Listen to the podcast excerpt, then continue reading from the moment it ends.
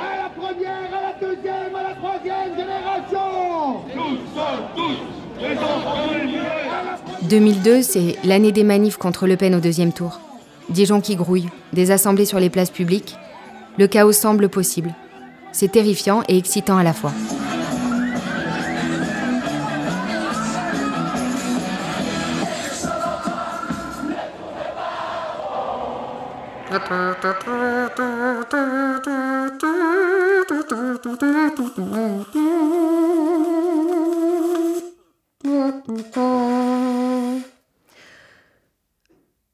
Votre euh, Chirac serait lacunaire.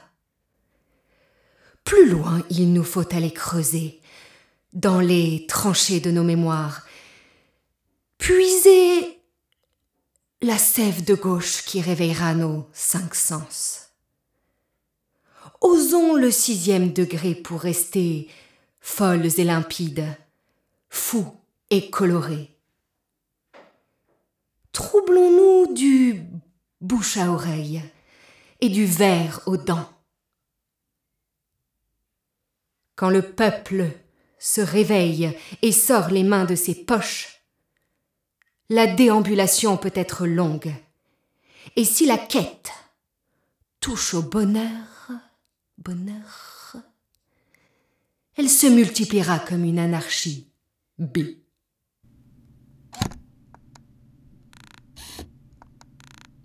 Mes phrases sont tordues, mais pas plus que les messages des militants qui me semblent codés. Je crains de les trahir en les regardant en face. Les flics pourraient, via mes yeux caméra, photographier leur iris et les ficher. Je compose les numéros de téléphone sans regarder le clavier pour mieux embrouiller les espions potentiels. C'est la panique. Avril 2002. Oreille plus cerveau. Dire où les flics se trouvent. Combien ils sont Avec quel véhicule Quels sont leurs plans de déplacement Problème pour Hello ne pas dénoncer les potes en difficulté et montrer l'espoir qu'ils, elles représentent pour l'action présente et à venir.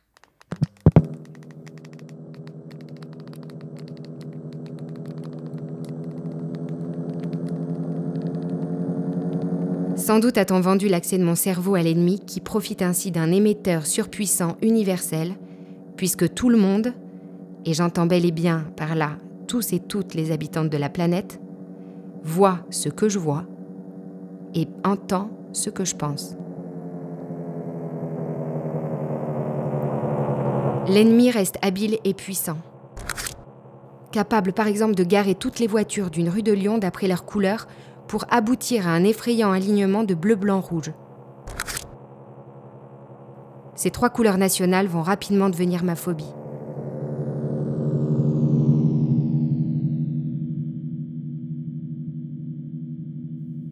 Le fait d'être transparente pour l'autour continue de me causer bien du tracas.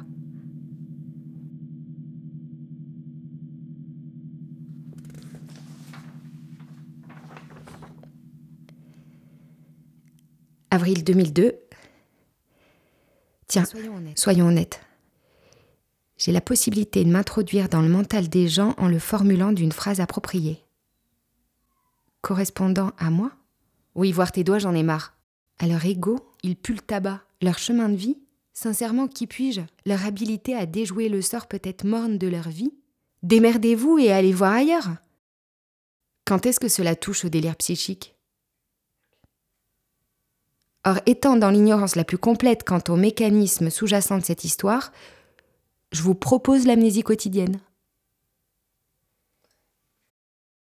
Assez vite, à force de voix qui râlent notamment, je comprends que cette foule de spectateurs exigeants en a marre des monologues sentencieux et que si je veux maintenir l'audimat, il faut lui offrir du divertissement.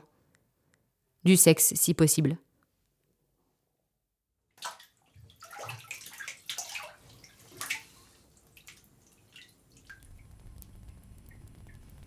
C'est loin d'être confortable. La perte de mon intimité, la mise à nu permanente, les voix des mecs inconnus qui commentent mes fesses, mes seins. Alors parfois, je m'habille les yeux fermés, je regarde pas mon pubis quand je m'essuie après avoir pissé, J'évite mon profil dans les miroirs. Je fonds un jour en larmes en réalisant que les pédophiles du monde entier s'excitent quand je rentre dans la salle de bain et que ma petite sœur de 10 ans y est nue.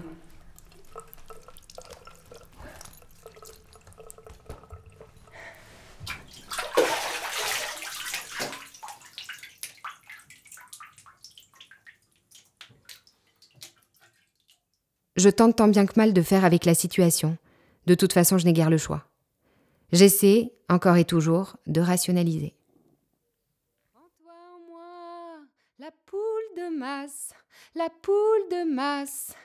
Porn, porn, porn to be alive. Prends-toi en moi.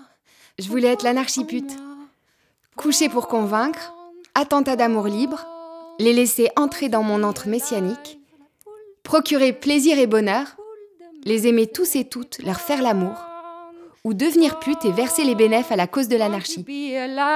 Prends-toi en moi, prends-toi en moi. Porn, porn, porn to be alive. La poule de masse, la poule de masse. Sauf que c'est loin d'être aussi méthodique. C'est surtout le grand n'importe quoi. Je baise à tout va mais sans éprouver le moindre plaisir. Ma relation à mon corps a toujours été très distante. Je ne l'habite pas vraiment, je ne l'explore pas. C'est plus un support pour ma tête qu'une partie intégrante de ma personne. L'arrivée du sexe dans ma vie n'a pas vraiment changé la donne. La chair reste refoulée dans un coin. Je compte. J'ai une relation, disons, intime allant du roulage de pelle au rapport sexuel avec 32 personnes en 2002. C'est beaucoup pour moi. Alors un jour, je les liste. P, 65 ans environ, qui retape une baraque et qui m'a attouché en me faisant visiter sa maison. Dans sa chambre, il me demande de me masturber devant lui. Je jouis. Une pipe taillée dans une cage d'escalier rue Berbissé, suite à ce qu'un gars me demande une faveur en l'échange de pépettes. Un Malien embrassé fougueusement, en mai-juin 2002, à l'époque euphorique, rage anti-FN. Nadir, petit aux boucles frisées, rencontré Place Wilson à Dijon alors qu'un pet tournait en juin 2002. Julien ne peut pas le blairer. Au foyer, je taille une pipe à Abdel, je couche avec Axel et je sors avec Marie-Jo pendant un mois. Et tout ça en étant folle, raide amoureuse de Julien ébahi, subjugué, époustouflé par tant de beauté et d'intelligence réunies. À en devenir conne et muette devant lui, à bloquer à plus de 50 mètres, à être perdu dès que je le sais là. Homme nubilé, à entrer la nuit dans sa chambre pour lui faire des poèmes intérieurs et à me faire régulièrement virer. À me dire qu'après avoir couché avec lui, je pourrais refumer, qu'on ferait une caravane internationale pour l'Éthiopie. Ce Julien, c'est un des piliers des tanneries. Un militant aguerri, stratège et très bon orateur avec un humour aiguisé et les yeux profonds comme le chaos. On se connaît peu, mais il va rapidement devenir un repère fondamental dans mon existence.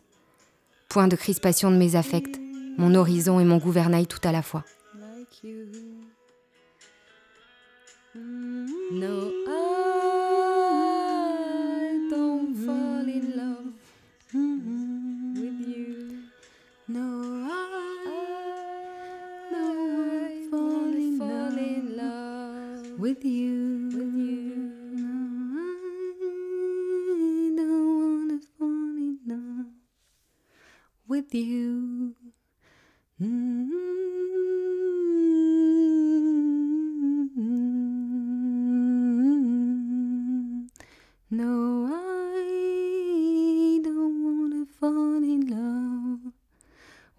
You, with you.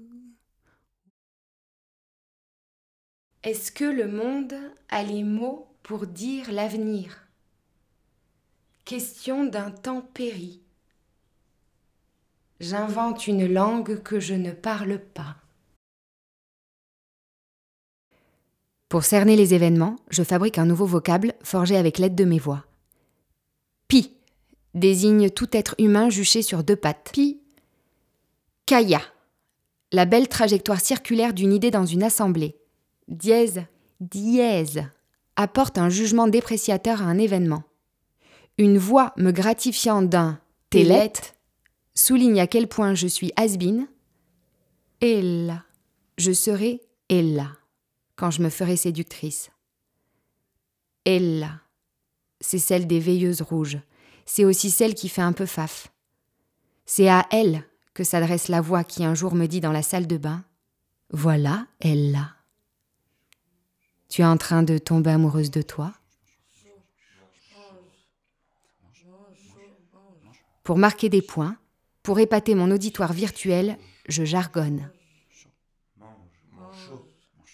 Les dialogues avec les voix prennent de drôles de tournures.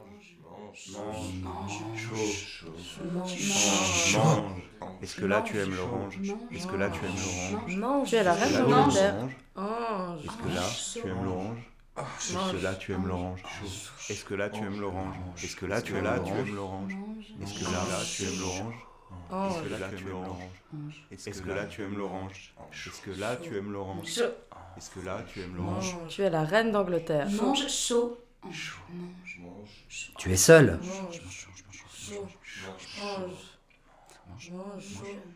Tout ça me montre bien le bourrichon. Je ne me contente pas d'être le Messie, je dois bien finir par m'avouer que je suis géniale. Celle qui se prend pour Yeude, elle m'énerve. Dijon. 15 juillet 2002. Elle a oublié de prendre le Zyprexa. Elle est blanche, les yeux fixes. Il semble qu'elle présente des barrages. Elle se met en danger sans mesurer le degré de dangerosité des rencontres, des errances. Elle prévoit d'aller à Strasbourg pour un rassemblement No Border accompagné de son frère.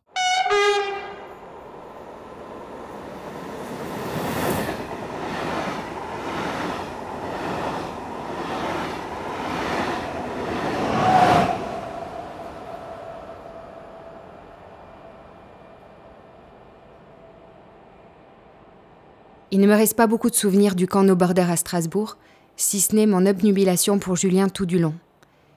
Je parcours l'événement, ses manifs, ses débats, ses fêtes, comme une aiguille déboussolée, toujours à me demander où il se trouve.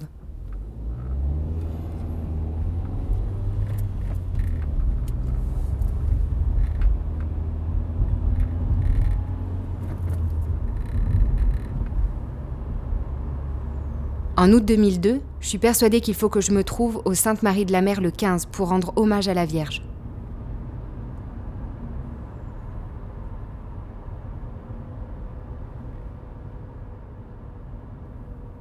Je me balade dans un autre village, sonne à un couvent.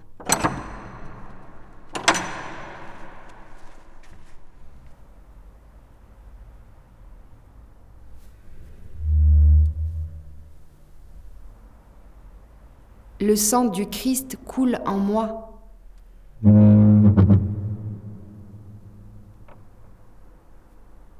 Je dois rentrer dans les ordres. Ah, désolé, c'est pas comme ça que ça se passe.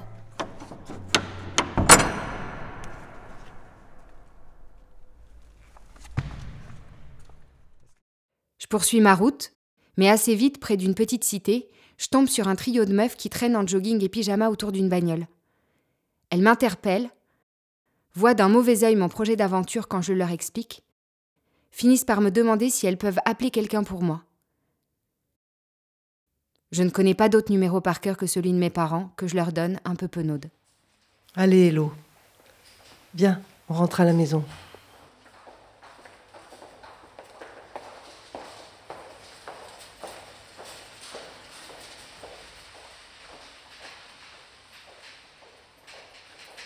Je reconnais l'infirmière de l'accueil, cliente habituelle de mes parents.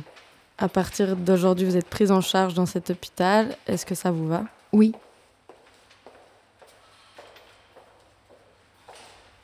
Je me dis que c'est sans doute ce qu'on attend de moi, dans mon camp. Cette hospitalisation, d'un mois et demi à nouveau, n'est guère différente de la précédente. 16 août 2002. Ce jour. Contact absent, fuyant. Attitude et expression du visage, figée. Discours très réduit, exprimé de façon presque inaudible. Relate de façon vague son périple, l'arrêt de son traitement depuis un mois, sa consommation de cannabis et activité hallucinatoire. je cite, voit qu'il incite à organiser une communication universelle. 19 août 2002. Vu par le docteur. S'interroge, s'intéresse aux gens du voyage, aux prostituées. Est d'accord pour rester hospitalisé et s'engage à ne pas fuguer s'il peut sortir dans le parc. Sortie autorisée. 20 août 2002. Toilette accompagnée d'une infirmière ce matin car présente une hygiène assez déplorable. Semble apprécier ce moment et m'en remercie d'ailleurs. 23 août 2002. Elle se demande dans quelle mesure elle est malade. Voit sa vie comme une suite de bivouacs, s'imagine comme un nucléon en virevoltage sur les sentiers de la galère, aimerait changer le monde. 2 septembre 2002.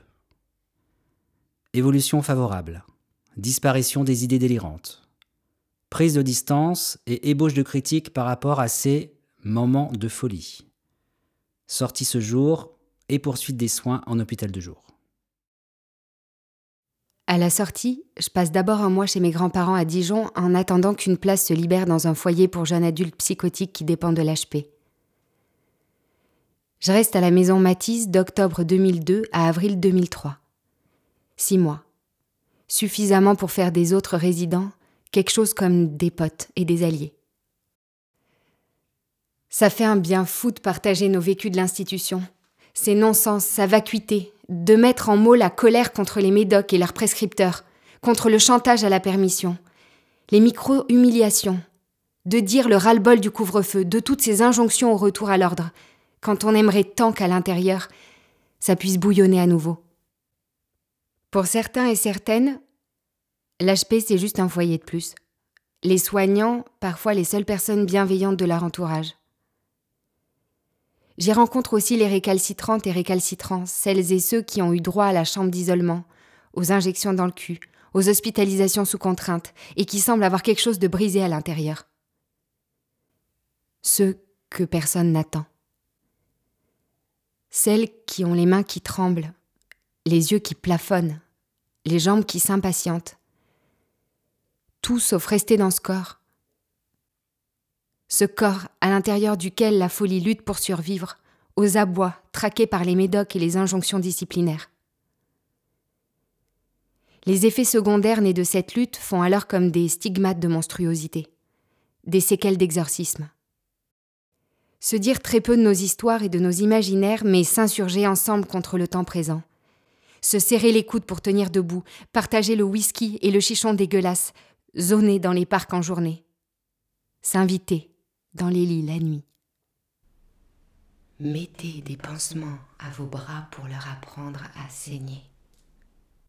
Un jour, Marie-Jo et moi, nous sommes convoqués par une infirmière. Écoutez les filles, voilà, il faudrait être un peu plus discrète.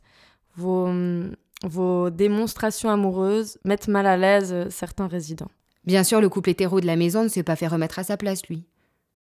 Dans cette maison, quand même, je me fais royalement chier. Alors en décembre, je me pointe très tôt à la gare de Dijon. Et après avoir baisé rapido avec un jeune serbe dans une cabane de cheminot en bout de quai, je prends le premier train. Il va à Marseille. Quand je descends, une météorite zèbre le ciel. Alors ça, on fait pas les choses à moitié ici pour m'accueillir. Je suis estomaquée et un peu perplexe. Je me balade dans la ville et me retrouve sur le vieux port à fouiner dans les étals de Sainte-Lucie. Là, un travailleur turc m'accoste. Je le suis sans broncher sans enthousiasme, doutant quand même un peu de l'intérêt de la démarche pour faire avancer la révolution. Quand je rentre au foyer, la bouche en cœur, on m'interdit d'en sortir pendant une semaine. J'arrête de parler pendant 24 heures pour leur montrer mon mécontentement, puis je reprends la parole parce que le mutisme c'est quand même euh, chiant à la longue. Je la trouve bien minable leur mesure de rétorsion. Alors je me venge sur le chocolat chaud, seul produit accessible H24. C'est le creux de l'hiver et le gouffre de l'ennui.